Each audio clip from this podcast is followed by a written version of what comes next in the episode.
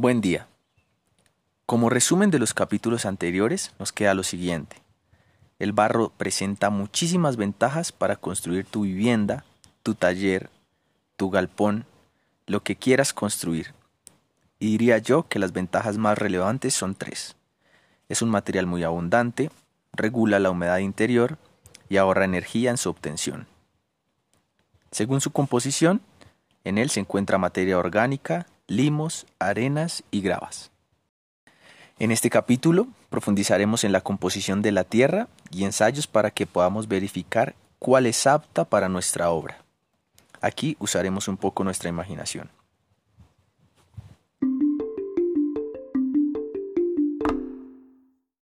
La mayoría de los suelos son aptos para construir. Si cavamos en uno que presenta materia vegetal, pastos o plantas en su superficie, este suelo tendrá comúnmente materia orgánica y humus como resultado de la descomposición de las plantas y otros organismos. Este tiene una profundidad aproximada de 40 centímetros. Al presentar materia orgánica, no es aconsejable usarlo para construir. Nuestros antepasados usaban este suelo, por ejemplo, para adobes, y en viviendas con alto nivel de humedad favorecía la proliferación de hongos. Al sobrepasar los 40 centímetros de profundidad, se encuentra mayor cantidad de arcilla, arenas y gravas. Cabe resaltar que esto puede variar según la altura a la que te encuentres sobre el nivel del mar, pero entre 1500 y 3000 es muy común. Las partículas de arcilla tienen diámetros menores a 0,002 milímetros, el limo entre 0,002 y 0,06 y la arena entre 0,06 y 2 milímetros. Los que sobrepasan los 2 milímetros ya son las gravas. Para verificar la composición del suelo con el que cuentas, vamos a ver algunos ensayos sencillos de campo.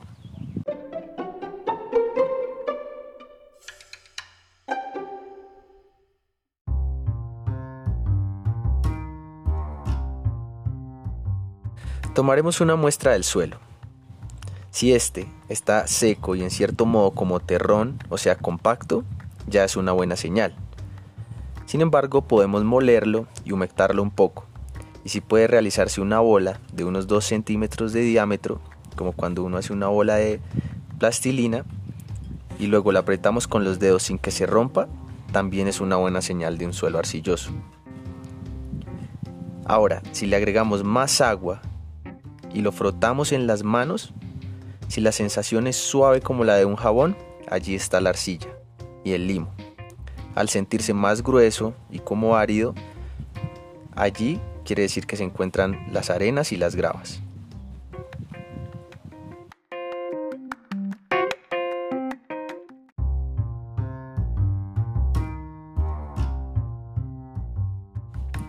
Al olerlo no debe presentar olor alguno, de ser así es porque tiene materia orgánica y como habíamos dicho este suelo no es muy apto para construir. Si soltamos la bola desde un metro de altura y esta no se rompe al caer, también es una buena señal. Luego de esto podríamos hacer una tira. Para esto se puede tomar otra muestra del suelo, volver a humectarla y hacer una tira de unos 10 centímetros de largo. Si se puede realizar sin una ruptura alguna, quiere decir que el suelo es muy arcilloso.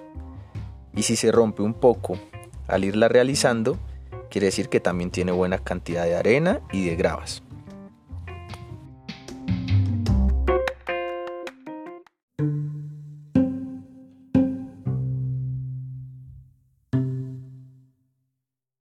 Estas pruebas son muy sencillas y se podría decir que es nuestro primer contacto con la Tierra.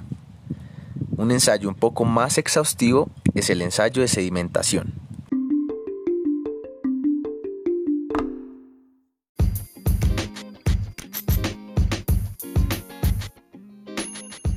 Para el ensayo de sedimentación necesitaremos un frasco de vidrio con tapa.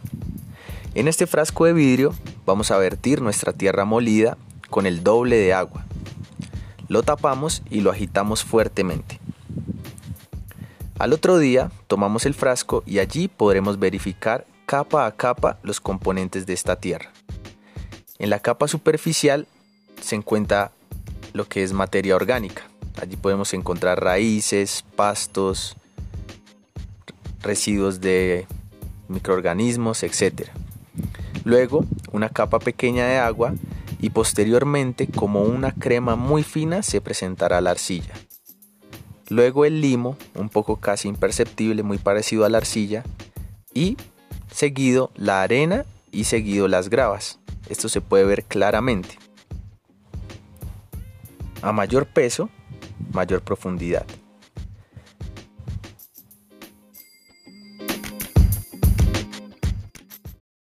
Un ensayo que se realiza en los laboratorios es el ensayo de tamizado. Aquí se coge la tierra molida y se pasa por diferentes tamices cada vez más finos. Esto nos da un resultado mucho más exacto de qué cantidad de arcillas y limos hay, así como de arenas y gravas. Dependiendo de ese resultado, vamos a ver qué otro material hay que adicionarle a este suelo para asumir una determinada técnica. Por ejemplo, podemos obtener un resultado en el que la tierra presente un 70% de arcillas, un 10% de limo, un 10% de arena y un 10% de gravas. Esta mezcla nos puede servir para una técnica, pero para otra no. La técnica del adobe presenta una mezcla diferente a la técnica de la tapia, diferente a la de superadobe y diferente a la del COP. Por eso es importante tomar muestras, hacer varias pruebas y verificar el secado, el comportamiento de nuestra tierra. Para más información, los invito a nuestras redes sociales en Instagram y Facebook, y allí pueden ver algunos gráficos de unos ensayos o podemos responderles a cualquier duda. Hasta la próxima.